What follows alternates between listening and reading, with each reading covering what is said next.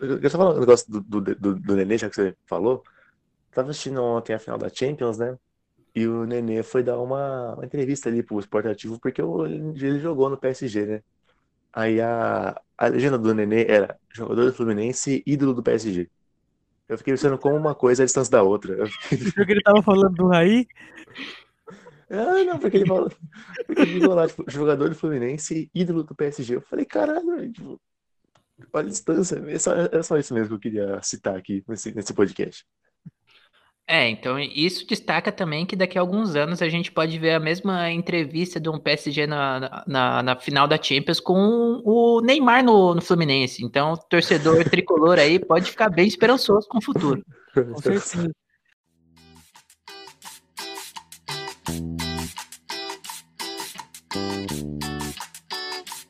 Por la derecha. ¡James! ¡Tiro al arco!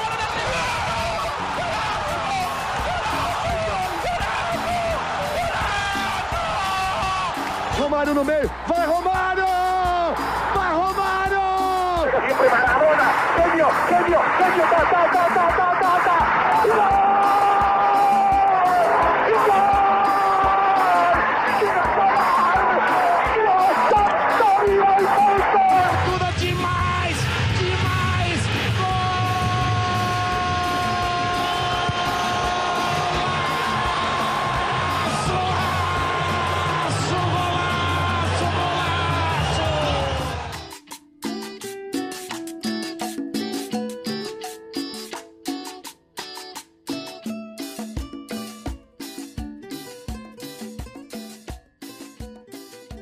Fala, meu povo, começando o nosso. Tá no quinto episódio já? Tá no quinto episódio? Quinto episódio. Tá no quinto episódio do nosso podcast. Seja muito bem-vindo para mais uma análise da rodada. Fala, Yuri, tudo bom? Fala galera, começando o quinto episódio. De- de- dessa vez eu não tenho nenhuma promessa pra cumprir, não, e nenhuma cobrança pra fazer. É só começar e dar o bom dia pra vocês. Tem uma denúncia? Nenhuma denúncia até o momento. Fala, Gustavo, como é que você tá? Fala, rapaziada, beleza? Queria dizer que eu acertei o meu palpite do jogo do Grêmio e do Vasco. Eu falei que ia dar 0x0. E, e é isso, vem na minha que é sucesso.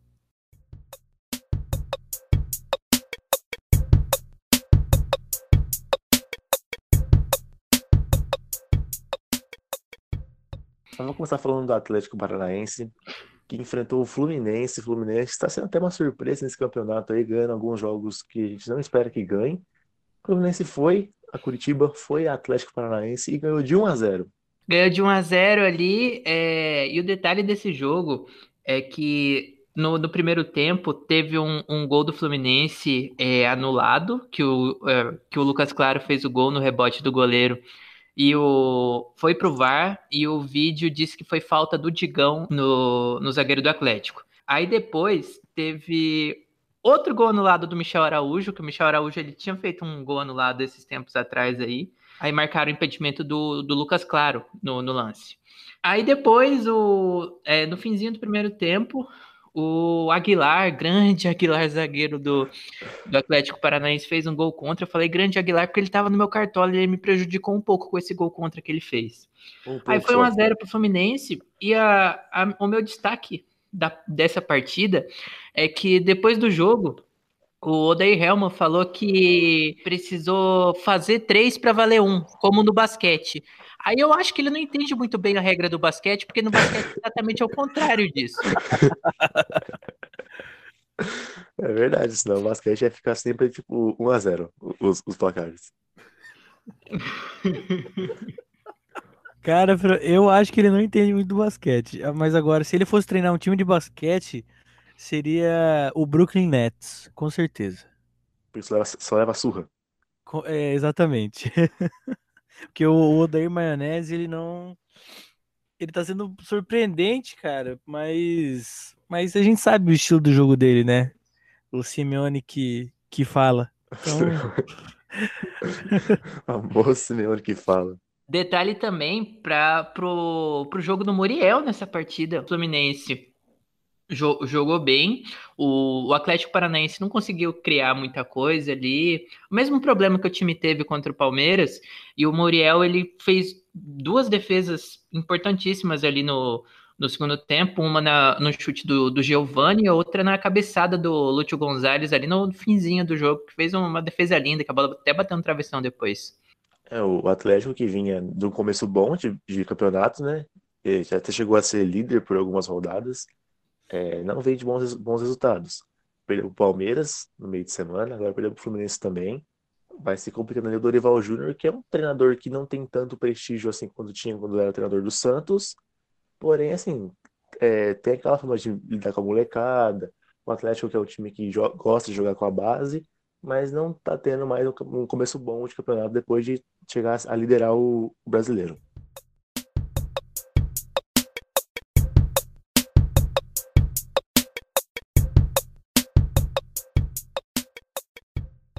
O Internacional ganhou do Atlético Mineiro. Atlético Mineiro que já vem dando mostras de ser um grande cavalo paraguaio, porque não ganhou do Botafogo, não ganhou do Inter. Tudo bem, o Inter é um, é um time que vem forte também pro campeonato, agora ainda que vai vir com o Alexandre Pato. Mas, Mas... o Botafogo não, você quer dizer? Olha, o Botafogo tava sem corda de giro. O Botafogo tava sem, não tava dando, não tava dando grau ali, não tava dando corda de giro. Então acho que a gente não vai poder falar muito do Botafogo desse A gente sentido. tem que começar a contar quantos desprezos o Gabriel mete é, nos times da Série A, porque é, é impressionante. então, o Inter ganhou, o Atlético mais uma rodada aí não ganha, não pontua, não faz os três pontos ali, graças a Deus. E o Atlético vem aí já desconfiando a torcida. Yuri, o Atlético. Tá, o que acontece com o Atlético? Então, não sei bem o que acontece com o Atlético. De novo, o time teve mais posse de bola, é, tentou uma pressão ali no, no finzinho do jogo contra o Inter, e mas não conseguiu criar muita coisa. O lance de mais perigo, o, é, para ter noção, o Marcelo Lomba não precisou fazer nenhuma grande defesa. O lance de mais perigo foi um chute do Johan ali no final do, do jogo. No final do jogo não, no segundo tempo já. É que o Zé Gabriel tirou em cima da linha, aí depois o Sacha pegou e chutou para fora o, o, o rebote. E o, estreia do Sacha também, né? Vocês acham que o Sacha vai dar, vai dar alguma coisa nesse Atlético Mineiro? Cara, eu acho que eu acho que dá, sim, mas o Atlético Mineiro só vai para frente depois de fazer as 25 contratações que o São Paulo pediu. Aí eu acho que vai. Até lá, daí o Atlético vai só vai só fazer o futebolzinho feijão com arroz dele, vai ganhar dos times de meio de tabela e vai perder do de cima. Lembrando que essas 25 contratações pedidas pelo São Paulo fazem parte apenas do primeiro lote. Depois ele vai começar a pedir os outros lotes com mais 25 contratações e até o final do ano ele vai tentar exatamente. ter uns 125 novos jogadores aí no Atlético Mineiro para ver se consegue disputar alguma coisa. São Paulo é tipo aqueles aquelas pessoas que vai para o Paraguai e volta cheio de, de, de talha na, na sacola. Ele é isso, ele é esse tipo jogador. Ele sempre quer ir para algum lugar e voltar cheio de jogador, cheio de gente nova ali. O Santos foi assim, agora o Atlético também. Mas foi o cara meio megalomaníaco. Sobre o Sacha, é... se ele não fez gol nesse jogo, que era a chance dele começar com a lei do ex ali, então eu acho que o Sacha talvez seja. Não, não sei se eu confio muito no Sacha. Até porque o Sacha foi contratado só pela lei do ex, né? Agora ele vai embora. Não sei se vocês viram. Ele foi contratado só para jogar contra o Inter. Aí agora ele vai voltar pro Santos. Aí quando for jogar Santos e Atlético, ele volta pro Atlético. Exatamente, ele é ah, esse cara. Faz todo sentido. Ele vai jogar contra o. Ai, nossa, o que, que eu ia falar? Me perdi todo aqui entre vocês. vocês me... O Goiás? Você fala, você fala do Goiás? Goiás e Atlético Goianiense. Mentira, não vou puxar não, ainda. É, não, é, é, é, porque ele jogou no Goiás. Verdade, jogou no Goiás. Pensei, pensei que era pra puxar outro jogo já. Não, pode puxar também. Não, louco, tem mais que o porra. Interlíder do campeonato, a gente vai falar um minuto e meio do, do time. então, Mas é cavalo paraguaio, igual o Atlético Mineiro. No Flamengo a gente fala pelo menos 10 minutos cada rodada. O Flamengo só ganhou do Curitiba até agora. O Inter, mesmo que sem o Guerreiro, que era o artilheiro do time e do campeonato, conseguiu, né, tipo, suprir ali na frente ali, vai trazer alguém novo, seja o Alexandre Pato ou não. Inclusive, acho que o Pato vai render nesse time do Inter. Eu acho que o Pato precisa o time assim, que jogue mais para ele, assim como o Inter jogava para o Guerreiro. Então acho que o Pato, se vier, vai acabar rendendo para o Inter. O Inter aí acaba entrando como um forte candidato, né? Acho que ninguém colocava muito o Inter como um candidato ao título. Só que agora que a gente vai vendo como vai se desenrolando a coisa, a gente vê que o Kudê está conseguindo fazer os jogadores entenderem o que, ele, o que ele quer que os jogadores façam. E o Inter vem mostrando um belo futebol. Eu acho que o Inter pode muito bem ser ser sim campeão no, no final daí do, do campeonato, que vai ser lá para março, e podemos ter um campeão depois de muito tempo. Detalhe para o início de campeonato do nosso grande Thiago Galhardo, que ele já fez três gols no Campeonato Brasileiro, artilheiro do Campeonato Brasileiro, ao lado de outros 48 jogadores também, que meio mundo do Campeonato Brasileiro tem três gols, até o, até o Nenê, para você ter noção. E isso que o Nenê Por que, não jogou por que essa até o rodada. Nenê? É um desprezo no Nenê isso daí? Não, é porque o Nenê é um jogador um pouco mais experiente ali, um pouco mais, mais Então, ele já pouco- sabe o caminho do gol. Ele já sabe um o pouco mais vivido. É, e o Thiago Galhardo ali é, provando que ele saiu do Vasco cedo demais, ou não, né? Porque eu, eu fiquei muito feliz quando. Eu não, não posso falar isso, mas eu fiquei muito feliz que, quando ele saiu do Vasco. Depois eu fiquei muito triste quando ele fez uns golzinhos no Ceará, mas aí eu fiquei muito feliz quando a torcida do Ceará começou a reclamar dele. E agora ele tá jogando bem no Inter, eu não sei o que acontece. Eu tenho isso daí com o Diego Souza. Toda vez que o Gustavo vem aqui falar mal do Diego Souza, eu fico feliz. Se quem viu ficar feliz no podcast é o, Thiago, é o Gustavo falar mal do, do Diego Souza. Mas agora você vai. Eu vou te dar um tempo porque ele tá machucado. Então, assim quando ele voltar, né? eu volto a criticar ele. Mais uma coisa falar do Atlético? Acho que não. Acho que não, mas, mas para mim o, o Inter ele é, ele é tipo. O Atlético é o cavalo do Paraguai. Pra mim o Inter é um elefante em cima da árvore. A gente não sabe como chegou lá, mas sabe que vai cair. Aquela Até piada porque- recebida diretamente dos grupos de zap de, De mais alta zap, qualidade mas- daqui do Brasil. Eu só queria fazer um Loucos pelo Grêmio. que a última vez que o Inter foi líder, eu não queria lembrar aí os torcedores colorados que nos escutem, que nos escutam. é, mas a última vez que o Inter foi líder foi em meados de 2016 e todo mundo sabe como acabou aquela história.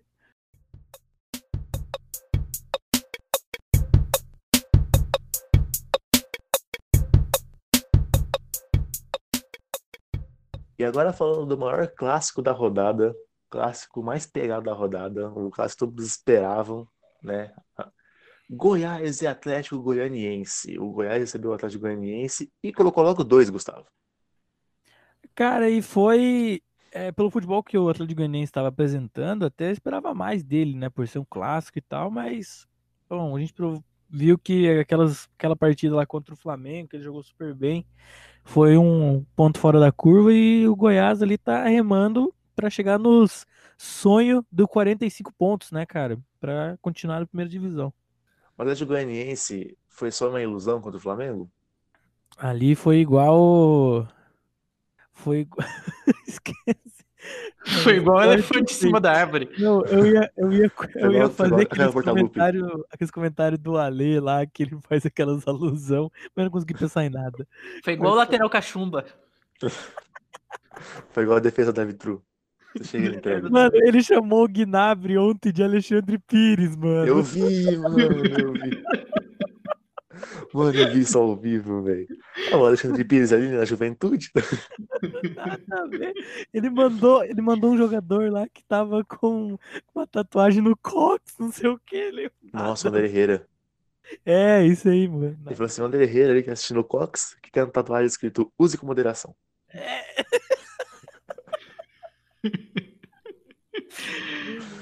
Ah, voltando ao Atlético Goianiense Goiás, é, foi o reencontro das duas equipes ali na Série A, após quedas e, e subidas a Série razões A e ali emoções a saída. das duas equipes. É, depois de 10 anos, a última vez foi em 2010, que as duas se encontraram na Série A, e o Goiás fez os gols com o Daniel Bessi e com o Vitor Andrade.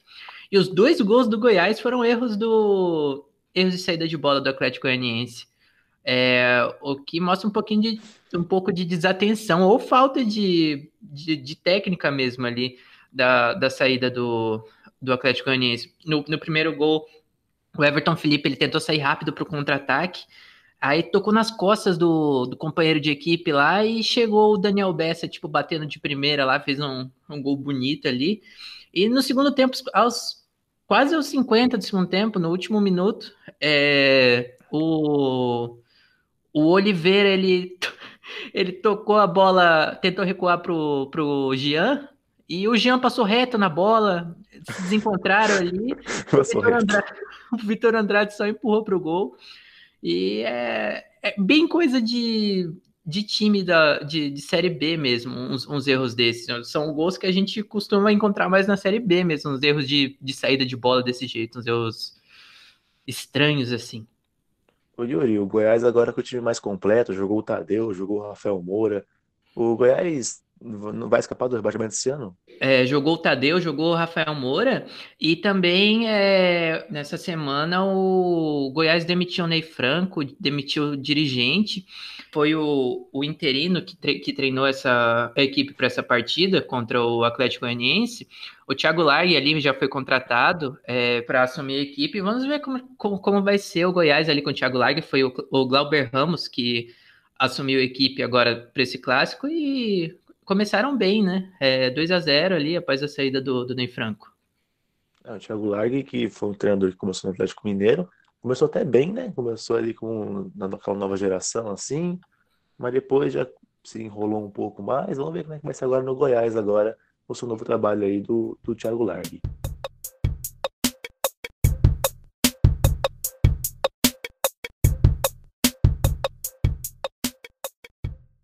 Indo para o domingo, Tivemos Flamengo e Botafogo. Solta o quarto de giro. O jogo que foi decidido no finalzinho, um golaço do Pedro Raul. E no finalzinho, mais no finalzinho ainda, o Flamengo ali teve um pênalti, o Gabigol converteu. E aí, Yuri, como é que foi esse clássico aí, carioca? Então, foi novamente ali, o Flamengo tá. O, a gente vê que os jogadores não estão entrosados mais como estavam ano passado uma formação e uma escalação diferente do, do, do Domi. Ele começou com o Diego e com o Everton Ribeiro, e ele começou, ele não utilizou na partida o Gerson nem o Arrascaeta. É, aí a gente não sabe se é por desgaste, porque por falta de, de técnica, não é, porque os dois foram titulares o ano passado inteiro pelo, pelo Flamengo, foram tipo duas peças importantíssimas da campanha daquele Flamengo campeão de tudo em 2019. Primeiro tempo sem muitas emoções, foram um chute ali do, do Luiz Henrique, um chute do Bruno Henrique do Flamengo. E o, no segundo tempo, o autor ele colocou o Pedro Raul em campo e ficou uma coisa bela de se ver ali com é, aquela equipe de basquete ali no ataque do, do, do Botafogo. O Pedro, Pedro Raul é, tem 1,93 e o Matheus Babige também é enorme, deve ter tem 1,91, se eu não me engano. E toda a bola que ia no Pedro Raul, eu ficava impressionado que ele, por ser muito grande, ele era um pouco desengonçado, aí perdia o domínio, aí tentava dar, dar de calcanhar, tentou tocar umas três bolas de calcanhar, ele errou umas duas. E aí uma, o Pedro Raul não estava participando muito bem do, do jogo, e aos 47 do segundo tempo fez aquele belo gol, deu aquele é, voleio que o Diego Alves não conseguiu defender. O Flamengo ia perdendo o jogo até ali os 51 do, do segundo tempo, que foi mais ou menos ali como aconteceu com, contra o, o Grêmio, que aí o VAR foi revisar o lance. Eles viram que a bola bateu no braço do Marcelo Benevenuto e aí o juiz marcou pênalti. Lembrando que antes também o VAR tinha anulado corretamente também um gol do, do Flamengo é, do, do Gabigol, porque a bola bateu na mão do, do Bruno Henrique. Mas, novamente, o que garante um pouquinho mais de, é, de sossego para o Domi seguir sem ser muito pressionado ali é um, um pênalti achado no, no, no, finzinho do jogo, assim como aconteceu contra o Grêmio. O Gustavo, o Domi deixou o Rascaeta e o Gerson no banco, Gustavo. Cara, para mim o Domi e o Abel, eles estão eles estão investindo na bolsa, porque eles deixam milhões no banco quase todo jogo, né? e só pode que é por isso que eles fazem. E, e cara, e se não fosse o VAR, é, o Flamengo hoje ele estaria atrás do Coritiba por saldo de gol, tá? Então, então agradeço o VAR, tá, Flamengo? Porque se não fosse isso, o, o, Do, o Dominique Torrente já tava voltando lá para ser para ser auxiliar do, do Gordiola. Então... Lembrando, lembrando também que o Flamengo tem o mesmo tanto de gols que o meio-campo Felipe Bastos do Vasco ali. Ó. Os dois têm três, é, três gols no campeonato. E lembrando que o Felipe Bastos tem um jogo a menos. E nem gol de pênalti o Felipe Bastos tem também. É, o Felipe Bastos não fez nenhum de pênalti, o, o Flamengo fez dois. Já, que a gente tá nesse ritmo de falar jogadores que têm o mesmo tanto, o mesmo número de gols que o Flamengo no campeonato, eu vou, eu vou puxar a lista aqui para vocês. O meia Nenê, Kleber do Ceará, o Alejandro do Bragantino, o, o atacante Marinho do, do Santos, Germancano, Paulo Guerreiro que está fora da temporada e o nosso palestrinha Thiago Galhardo. Só que eu só queria fazer mais uma coisa aos gols que o Flamengo fez. O o Atlético Goianiense tem mais gols que o Flamengo. Na verdade, em uma partida, o Atlético Goianiense fez o mesmo tanto de gols que o Flamengo fez em cinco rodadas. E o o detalhe é que essa partida foi contra o próprio Flamengo. Flamengo. Ah, É. eu queria fazer outro comentário sobre o jogo do. Voltando ao Flamengo de novo, que agora. que Flamengo e Botafogo. Vamos mudar o nome do, do, do podcast para Flamengo do Sul do Mundo daqui a pouco. Cara, não, é que assim, o jogo do Flamengo, na verdade, ele foi, mas não foi decidido no final do jogo, né? Porque se não tivesse saído os dois gols, ia continuar empatado. Então, foi uma emoção à toa.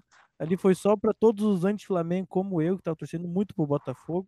É, só para irritar um pouco mais a gente com outro pênalti no final do jogo. Só isso mesmo. E, e destaque também para a revolta da torcida do, do, do Botafogo ali no final do jogo. E quando o jogo terminou no Twitter, eu vi muito torcedor do, do Botafogo reclamando que o time não pode perder pontos contra é, adversários ali da zona do, do rebaixamento. O, o time perdeu ponto contra Fortaleza, perdeu ponto é, contra o, o Bragantino. é, e agora perdeu ponto contra o Flamengo. E a torcida tá bem revoltada com isso, tomando gol de empate ali no finzinho do jogo para um time que não tá na parte de cima da tabela. Os, os torcedores do Botafogo ficaram bem revoltados. Le- Lembrando aí de torcedor do nosso do, do Botafogo, como o Gustavo disse aí uns episódios atrás, tem o saudoso Felipe Neto, que mesmo sendo saudoso, não morreu ainda. Saudoso, mano. Tem o Felipe Neto e tem o Maurício Meirelles, né? Os dois grandes botafoguenses aí, que pelo menos que eu conheço. Tem também a Maite Proença. É, exatamente. Tem também o Marcelo Adnet. É verdade, Nossa, é verdade. verdade.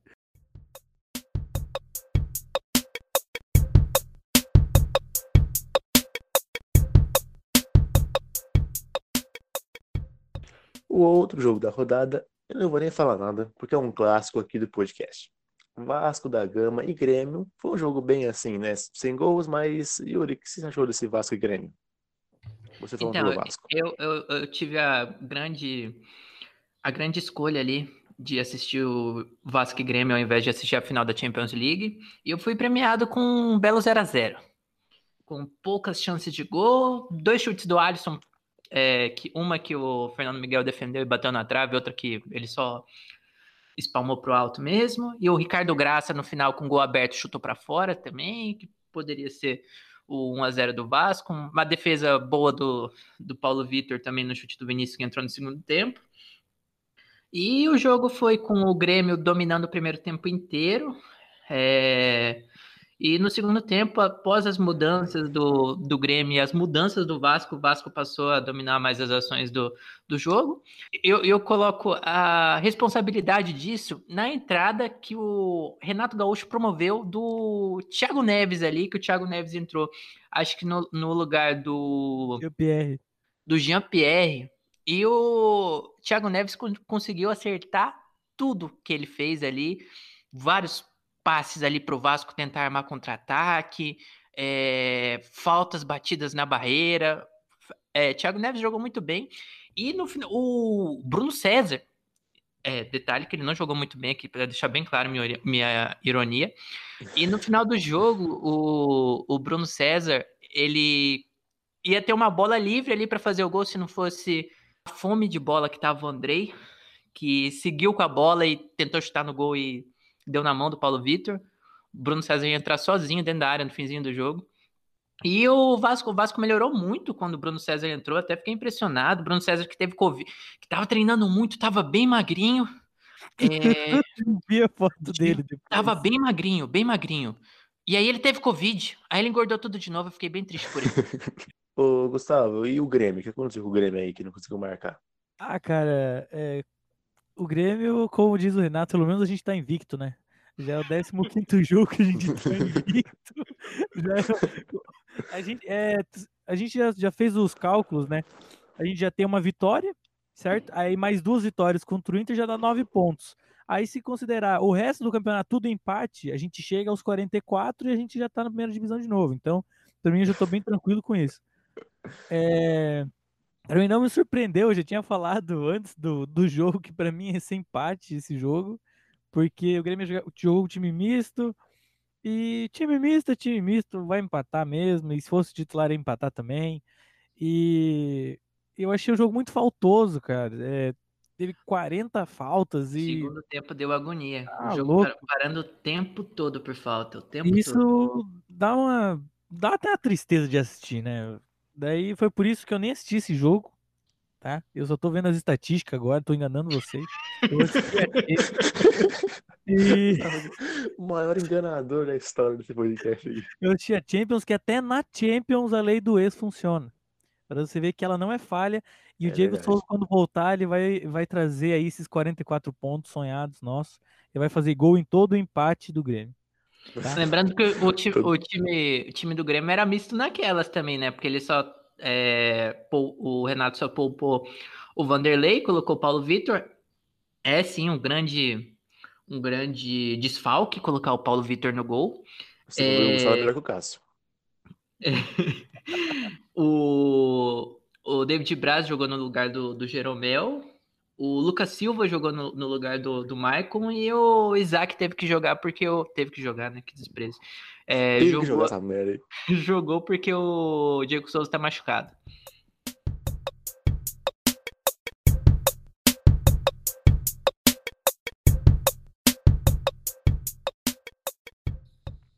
O outro clássico da rodada foi Palmeiras e Santos, um jogo que apenas o Palmeiras fez gol.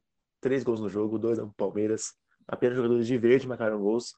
Ô, Gustavo, esse clássico paulista aí, como é que foi? Foi xoxo? Foi bom? Cara, esse clássico paulista aí foi xoxo e foi foi bom. Assim, bom porque saiu bastante gol. Mas foi o joguinho meio xoxo, né? Aquele futebol ali do Santos, que é um dos candidatos a cair aqui, eleito pelo nosso podcast, que o Santos é sim um dos que vai cair. A gente Um dos já sabe 16. É um dos 16 que vai cair. E, e o Palmeiras tá fazendo o que se espera dele também, né? Achou aquele gol de pênalti ali com o Luiz Adriano, aí pra, fez, deu um gol pro Santos, aí foi lá fez outro. Ah, foi um jogo assim dentro dos dentro dos padrões. assim. E aí, Yuri, foi Cuca contra Luxemburgo. O que esperar desse Cuca e Luxemburgo? Cook e Luxemburgo, dois técnicos ali muito criticados pela mídia esportiva aí no Brasil e também com motivo, né? Ah, o, mas se você for ver, a tabela engana muito. A, a gente, a gente pensa assim, nossa, o Palmeiras, o Palmeiras está em quarto, é, o Palmeiras tem um jogo a menos. Mas se você for, for analisar os jogos do Palmeiras, principalmente o jogo contra o Fluminense, e o jogo contra o contra o Goiás, o, o Palmeiras não tem feito grandes jogos ali. É, o, o gol no, no final do jogo com o Patrick de Paula ali, um belo gol. É um dos méritos do, do Lucha, é a, é a subida do, do Patrick de Paula ali pro, pro time principal e pro time titular do, do Palmeiras. É, mas o, o Palmeiras tem esse grande elenco, tipo, tinha que jogar um futebol bem melhor do que, do que joga, mas ainda ai- mas tá aí. é, duas, vitórias, em- duas vitórias em quatro jogos, ainda não perdeu, e subiu para quarta colocação. Pra mim, a tabela do, do Brasileirão, ela se começa a se desenhar a partir da décima rodada, ali quando o campeonato já começa a tomar mais forma. É, porque agora tá tudo meio bagunçado, todo mundo, todo mundo meio próximo. Ali quando chegar na casa dos 20 pontos por ali, aí já começa a, a desenhar o que, que vai ser o campeonato mesmo, né? É, para você ter noção, a gente não pode analisar um campeonato que o Botafogo ainda não perdeu. O Botafogo não tem nenhuma derrota ainda. O jogo tá invicto aí. O Palmeiras tem jogado um futebol muito aquém do que a gente espera do Flamengo, do, do, do Palmeiras. Do Flamengo também. Os dois, a gente não quer. A gente espera outra coisa, mas a gente não quer que continue assim até o final do ano dois. Por favor, Luxemburgo e Dominique Torrente não saem dos seus respectivos times, por favor. Queremos vocês aqui também. Queremos Inclusive, vocês- vocês aqui. A, a gente até habla aqui pra falar com o Domenech.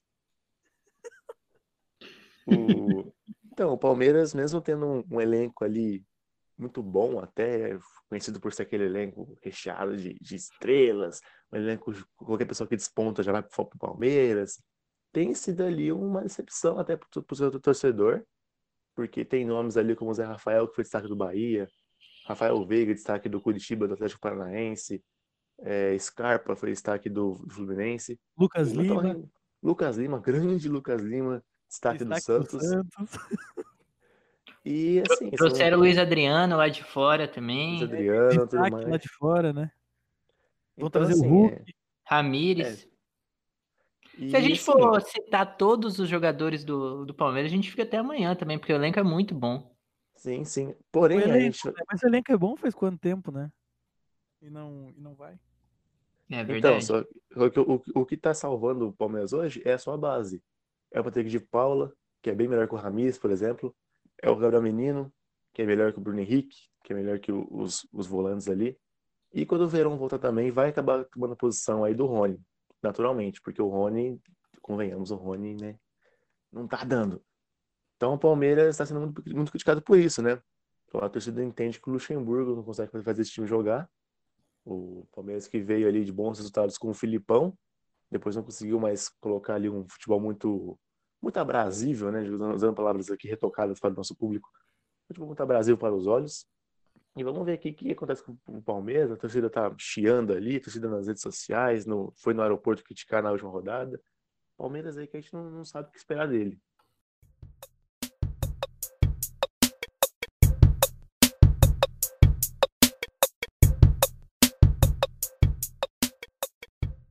Red Bull Bragantino perdeu do Curitiba, 2 a 1 pro Curitiba, e o- esse momento é reservado todo para o Gabriel falar o que quiser do Bragantino. Ah, é o seguinte, o nosso grande Red Pig aí, Bragantino, a gente tem que entender que eu já avisei isso aqui há muito tempo. Então, o pessoal aí, não, porque o Bragantino, ah, investimento, ah, a Red Bull, sei lá o quê. Para começar, Red Bull não é nem o melhor energético. Vai ser o melhor time? Não vai. Então, assim, o Bragantino, mas recebeu o Curitiba em casa. Curitiba acabou de trocar de treinador. Curitiba, fortíssimo candidato. Ah, cara, o Curitiba é tão ruim que conseguiu perder pro Flamengo. E agora vai e perde. O único time que perdeu pro Flamengo no campeonato. De- Detalhe que foi de 1 a 0 só também. Então, e aí vai o Bragantino e consegue perder pro Curitiba, mas eu queria deixar aqui, tipo, um, um agradecimento a mim mesmo, porque eu, no último podcast aqui, é, indiquei o Sassá. Curitiba, não acertei quem fazer o gol, não acertei, mas acertei que o time dele ia ganhar. Então já é uma coisa ali para se colocar aqui, a- é bom ressaltar isso aqui. E também, mais uma coisa, já que eu toquei nesse assunto, o Yuri toda rodada, toda rodada aqui faz uma denúncia e coloca o, o Cano como sua indicação. Hoje ele não colocou e o Cano foi. O que aconteceu com o Cano no Cartola, Yuri?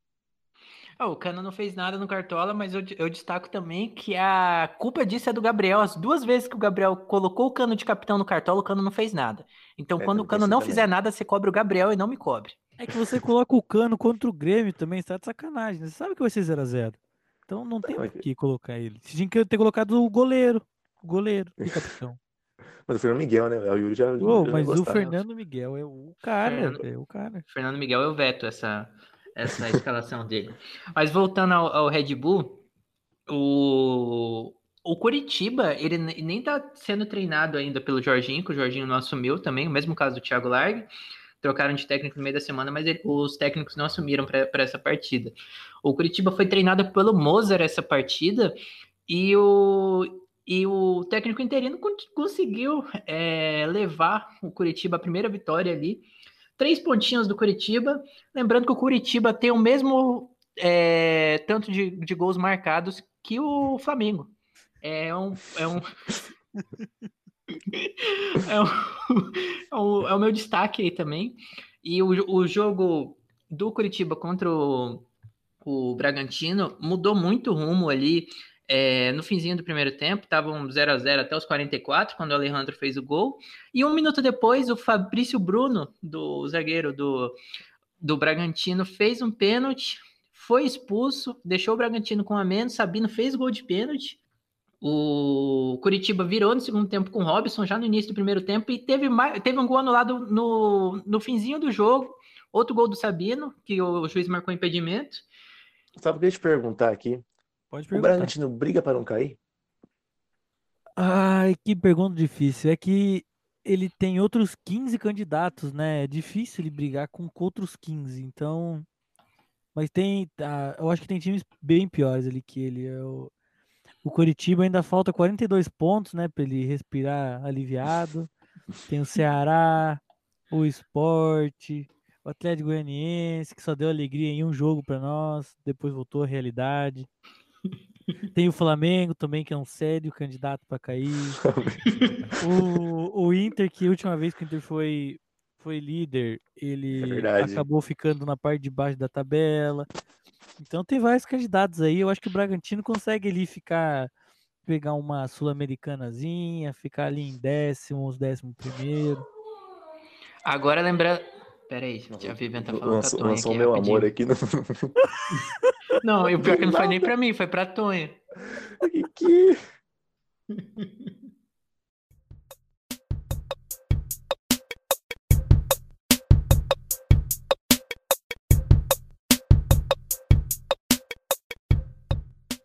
Esporte São Paulo, na minha opinião, o troféu jogo feio da rodada, jogo horroroso da rodada.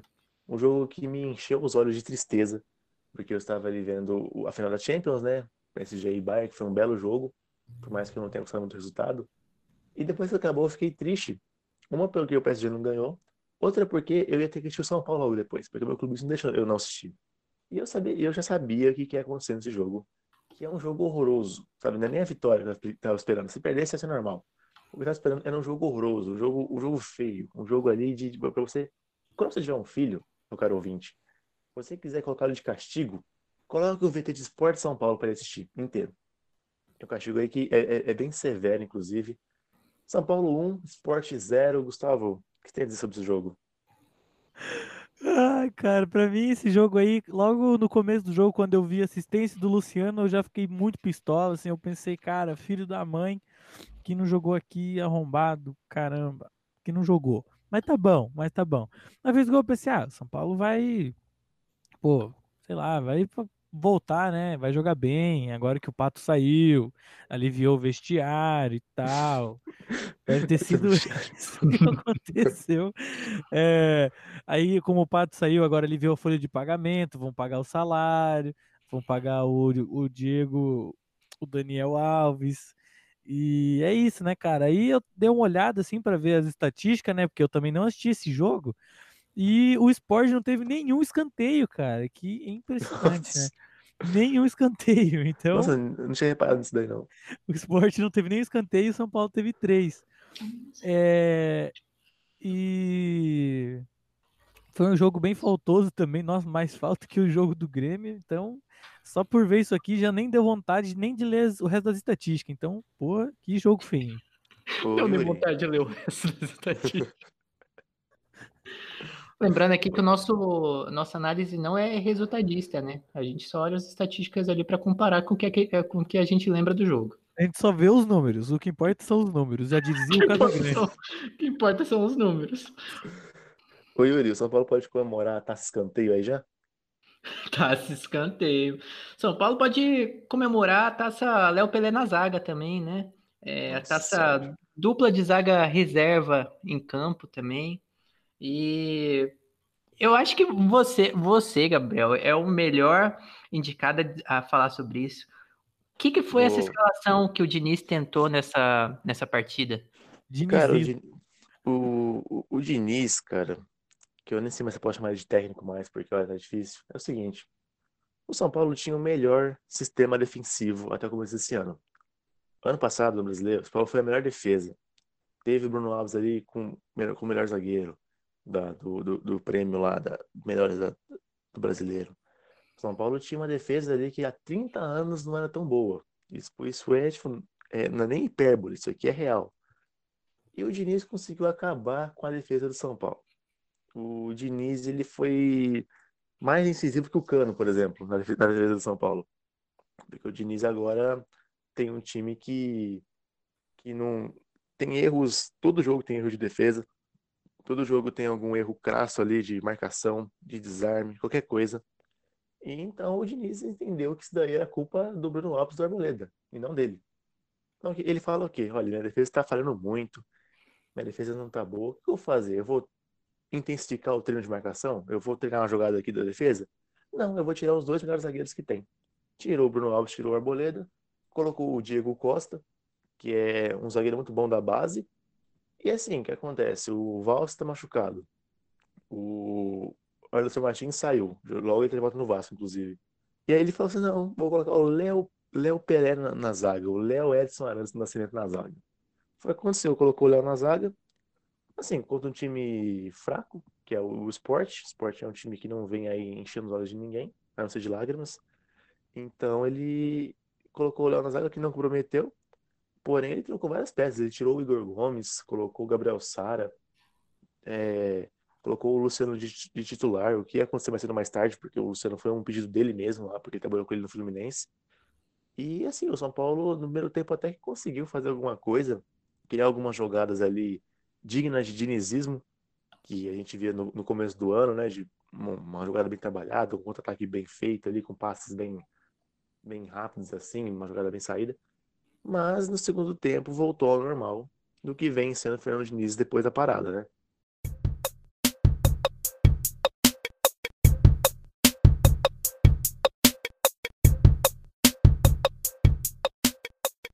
Ceará e Bahia, 2 a 0 Ceará, do artilheiro Kleber. Kleber, que é um, um realmente grande, grande atacante, porque ele é muito grande. Gustavo, você que falou do Kleber, que, que, qual é a sua análise aí sobre o futebol do Kleber? Ah, cara, eu acompanho o Kleber há muito tempo, desde que ele era, ele era a base do, Blu- do Brooklyn Nets, né? É, aí ele veio pra cá, o, Brooklyn Nets. Brooklyn Nets. aí Toda trouxeram, referência de, de NBA eu não entendo, eu fico só observando aqui. Eu, eu acho interessante, eu, eu acho interessante. aí trouxeram ele pra cá, né? Já era um jogador, jogador estrangeiro, né? de base estrangeira. Que foi draftado aí do college. foi moldado no, no estilo de jogo americano, né? Aquele estilo de jogo que ele, ele jogou, ele jogava mais de, de ala, né? No Brooklyn. Aí ali, agora ele tá jogando Mas de pivô agora. de pivô. É, ele é, cara, ele é. Se ele, se ele, ele tem que aprender, na verdade, a correr, na é, porque ele é grande, então o jogador grande não sabe correr. É, igual o Pedro Lucas, né? Você falou que ele era um desastre correndo, parecia boneco de posto ou bo- boneco de Olinda correndo. E também Mas- dando Pedro Raul. Pedro Raul. Pedro Raul. Pedro Raul. E também, Pedro- dando, e também dando parte calcanhar também. Exatamente, porque tem que mostrar habilidade, né? Tem que mostrar para que veio. Mas ele não É, mostrou, ele errou uns dois ali que eu é, To- é, Todo jogador grande que fica tentando dar passe de calcanhar, eu lembro que, eu, que eu- falavam que o Sócrates ele sabia tocar de calcanhar, porque, porque por ele ser muito grande, ele não ia conseguir virar a tempo de dar os passes, então ele treinou esse, esse passe de calcanhar e acertava, era uma coisa linda. Aí tem jogador grande desengonçado que tenta dar, dar esse passe, mas aí o jogador ele não tem a consciência que ele não é o Sócrates. Aí ele erra esse, esse passe Eu ia falar que você estaria é, comparando o Sócrates com o Pedro Raul. Não tô Ô- comparando, tô falando que ele não pode se comparar com o Sócrates. Ai, Ô, Gustavo, foi. o Pedro Raul é um Sócrates que não é doutor? Cara, com certeza deve ter um doutor chamado Pedro Raul. Mas Pode voltar a falar do Kleber, que a gente foi pro Flamengo de novo. É. O Kleber, o Toda Kleber, Flamengo. Kleber Brocador, né? Ele vai dar muita alegria pro povo cearense. É, se ele não for vendido antes, né? Mas ele renovou o contrato, agora a multa foi lá pra cima. E espero que, que jogue bem, até porque só pega o Grêmio no próximo turno, então que jogue bem contra todos e chegue lá cansado. E aí, Yuri, esse Bahia aí, o que tá acontecendo com o Bahia? Então, esse jogo contra o Ceará aí é uma reprise do, do que aconteceu na, na Copa do Nordeste, mas só que como não tem dois jogos, o, o Ceará fez os- o 2 a 0 em um jogo ali só. Gols de, do, do Kleber e do Matheus Gonçalves, que é muito rápido esse Matheus Gonçalves. Primeira vitória do Ceará, né, no campeonato. Primeira derrota do Bahia. E o, eu acho que, por mais que o campeonato tenha ali um, um formato com 16 rebaixados, eu acho que nem o Bahia, nem o Ceará não vão brigar contra o rebaixamento. E... Vão ser campeão, então. Vão ser campeão ali, vão brigar pelo, pelo título entre os quatro primeiros. E é essa a minha análise.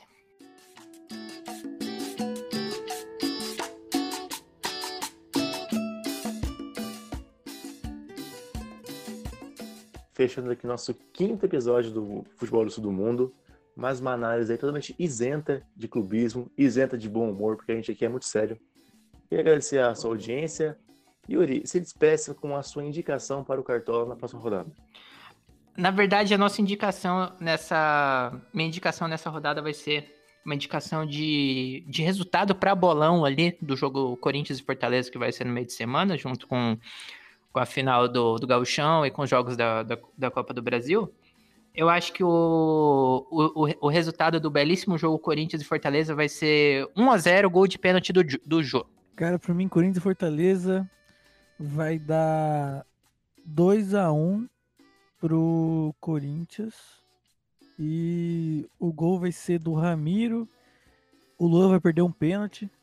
E. De praxe. Outro, é, e outro gol vai ser do Cantilho. O meu palpite para Corinthians e Fortaleza 1x0 Corinthians, gol do Fagner. É isso, o palpite é isso, porque eu tenho Fagner no cartão, só por isso. É, o, o, o, Corinthians tem três jogos apenas no campeonato, então. Enquanto o Corinthians tem três, os outros têm cinco, e outros com quatro. Então, é, até ano que vem tem muita água para rolar. É isso, gente. Muito obrigado pela sua audiência. Nós nos vemos de novo na quinta-feira e até mais. Até mais. Cadê o seu até, até mais, mais caralho? Até mais.